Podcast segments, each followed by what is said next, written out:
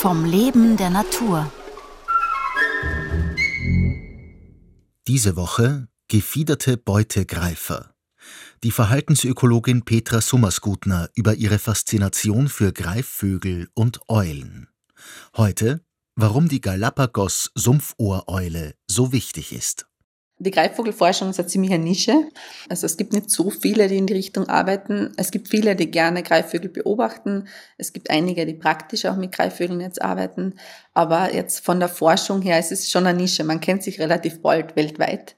Es ist aber schon auch so, dass man natürlich immer als Ökologin auch darauf bedacht ist, dass wir unseren eigenen Fußabdruck möglichst klein halten. Und unser Ziel ist es schon, dass wir eben lokal die Bevölkerung mit einbeziehen und dass wir lokal Kapazitäten aufbauen. Also, dass man eben vor Ort dann zum Beispiel Studierende ausbildet oder Feldassistenten ausbildet.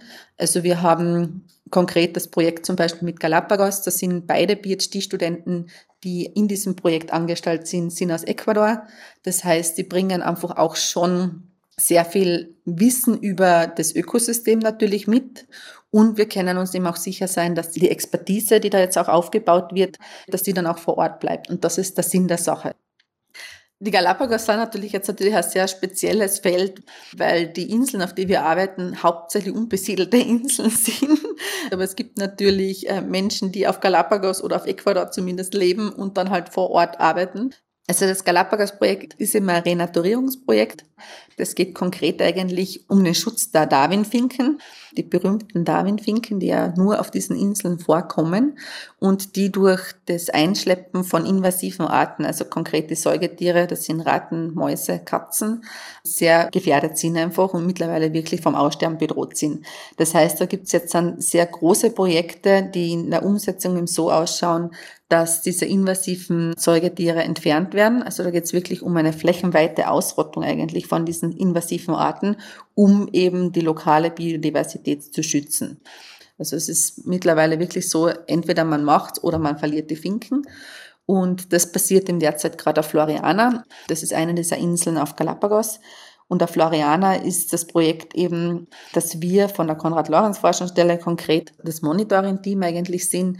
Das heißt, da geht es eben darum, wie gut sie sich wieder in der Landschaft integrieren, wenn halt diese invasiven Säugetiere weg sind, also wie gut Brutterfolge sind, wie sie sich wieder ausbreiten und dann geht es aber auch darum, dass man natürlich ein funktionierendes Ökosystem aufbauen muss.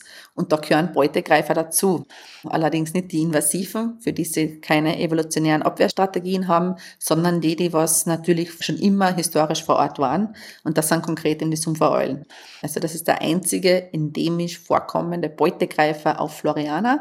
Und wir haben eben deswegen schon vor zwei Jahren mittlerweile mit der Besenderung von diesen Eulen begonnen, weil wir wissen wollten, wo sie überhaupt auf der Insel sind. Wir wissen mittlerweile auch, dass sie sich ganz massiv eigentlich an diese Säugetiere angepasst haben in der Version, dass sie viele Mäuse und Ratten fressen, leider nicht genug fressen können, um sie in Schach zu halten.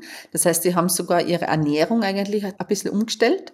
Und jetzt sind, wenn diese flächenmäßige Entfernung von den Säugetieren stattfindet, muss sich die Sumpfohreulle auf ein neues Ökosystem wieder einstellen.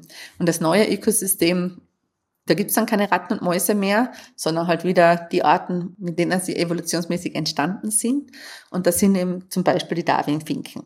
Also die Sumpfoeule frisst Darwinfinken. Klingt jetzt vielleicht ein bisschen widersprüchlich, wenn es um die Rettung der Darwinfinken geht, ist aber ganz entscheidend, weil Beutegreifer halten ja das Ökosystem gesund.